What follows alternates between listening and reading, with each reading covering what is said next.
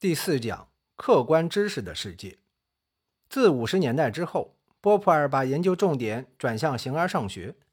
产生这一变化的原因主要有两个。第一个原因与科学界的状况有关。由于现代物理学的特点，很多物理学家不再认为物理学的定律、公式是对自然客观事实的描述和反应，而把它们看作是为了达到方便、简约或操作需要等目的。在科学家之间达成的协定，还有些科学家不加分析地接受了逻辑实证主义，反对形而上学的口号，对哲学理论和概念持鄙视态度，对科学真理持操作主义和工具主义的态度。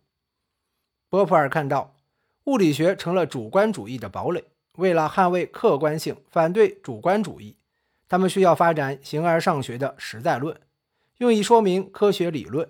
特别是物理学的内容的客观性。第二个原因与波普尔的科学哲学思想的发展有关。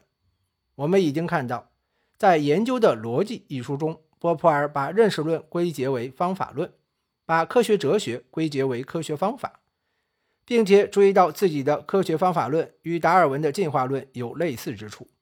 这样就产生了一个问题：两者的类似是简单的比拟，亦或是理论上的巧合？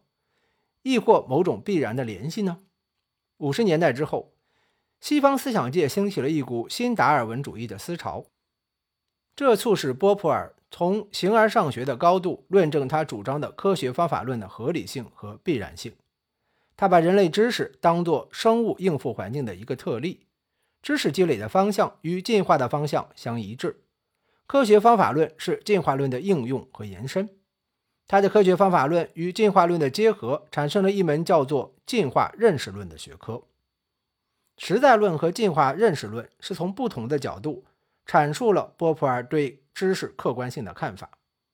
在他的三个世界的理论中，客观知识被赋予本体论的意义。实在论、进化认识论和三个世界的理论构成了波普尔晚期的形而上学的主体。这些也是本章所要介绍的内容。第一节，形而上学的研究纲领。虽然波普尔一再声称他不是逻辑实证主义者，一些人还是把他的思想置于逻辑实证主义的框架之中。确实，在很多方面，波普尔的科学哲学与逻辑实证主义的区别并不十分明显。然而，至少在一个重要问题上，波普尔清楚地与逻辑实证主义的立场划清了界限。这个问题就是如何评价形而上学与科学的关系。逻辑实证主义者的基本纲领是反对形而上学，并且根据证实原则的标准，把形而上学的命题判决为不可证实的，因而也是无意义的命题。他们反对和排斥形而上学的障碍，虽然他们并不否认形而上学对人们宗教、道德和审美生活的作用。波普尔虽然也关心科学与非科学的划界问题，而且把形而上学划入非科学领域，但是他对形而上学的态度却比逻辑实证主义的立场温和。他认为科学与非科学的界限是一个知识论的问题，有意义的命题与无意义的命题的界限是一个语言的问题，不能把二者等同起来，也不能把前者归结为后者。逻辑实证主义者认为。只有陈述经验的命题才是有意义的科学命题，一切形而上学的命题都是没有意义的。这混淆了科学的界限和意义界限两个不同问题。波普尔说，这一混淆造成了理论上的混乱，因为科学命题固然有意义，形而上学命题也未必无意义。他说，和那些反对形而上学的策略相反，我的工作不是去推翻形而上学。而是表述概括经验科学的合适特征。那么，形而上学具有哪些表述概括经验科学的合适特征呢？首先，科学命题和形而上学命题有共同之处，它们都是针对某一问题而做出的猜测。只要这些问题是有意义的，回答这些问题的形而上学命题也是有意义的。虽然形而上学的猜测是非科学的。他却往往首先提出了有意义的问题，以后的思想家对于这些问题做了更加具体和精确的经验考察，才创立了能够为经验事实所证伪，因而也是科学的学说。在这一意义上，我们可以说，形而上学的理论是科学理论的前驱。波普尔在《论科学和形而上学的地位》一文中，高度凭借了形而上学的先驱作用。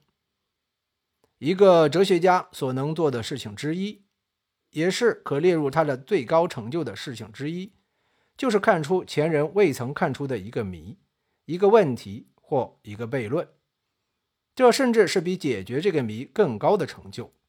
第一个看到和理解一个新问题的哲学家，打破了我们的懒散和自满。他治愈我们，就如休谟治愈康德。他把我们从教条主义的沉睡中唤醒。他在我们面前开拓了新的视野。波普尔曾用早期希腊哲学家们的猜测说明了形而上学的作用。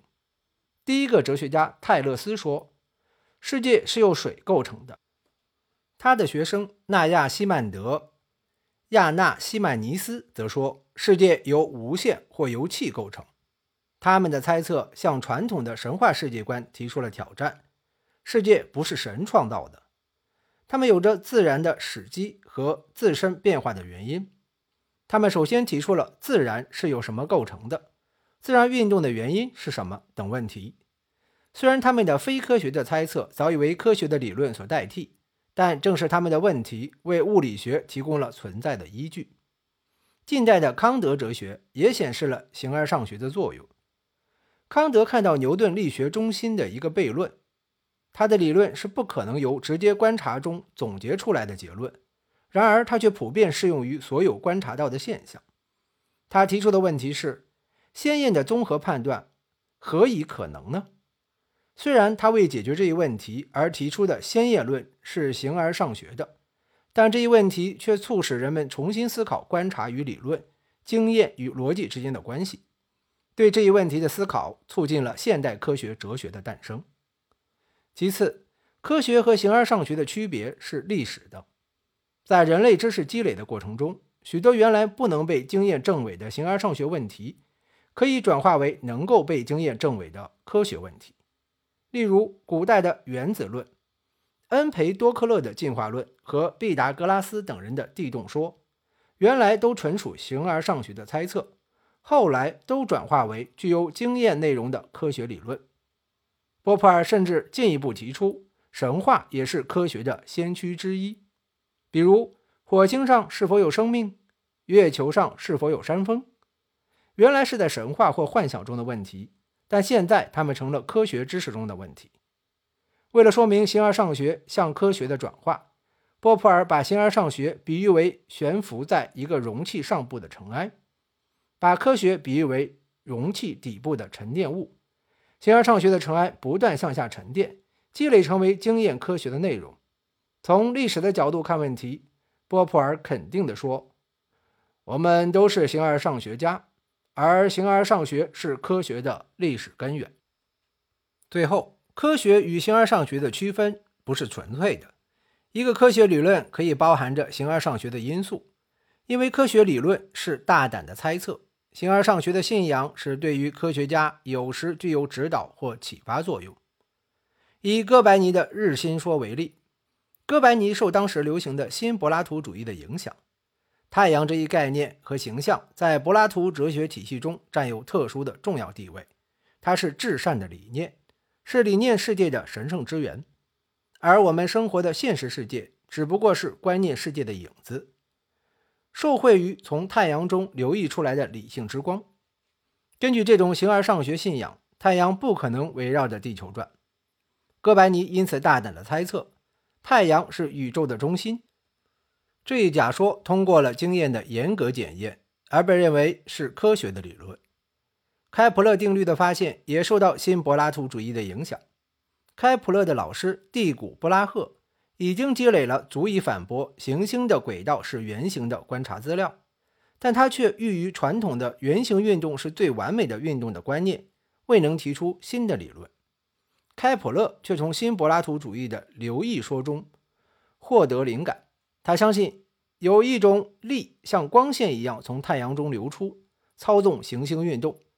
根据力学计算，行星运动轨道应该是椭圆形，而不是圆形。在科学发展进程中，形而上学和科学彼此交替、互相影响的情形层出不穷。并非所有形而上学的理论都是对科学研究具有指导、启发和促进作用。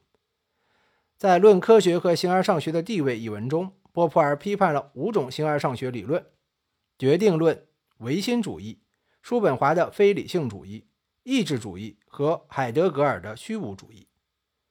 说他们不仅不符合科学知识，而且也不符合人类健全的理性。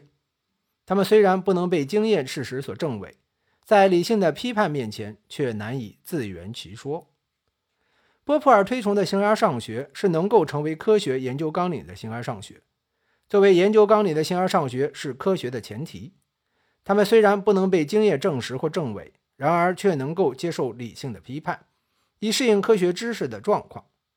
形而上学的研究纲领把人们对经验事实的认识综合起来，对客观世界提出了一个满意的解释。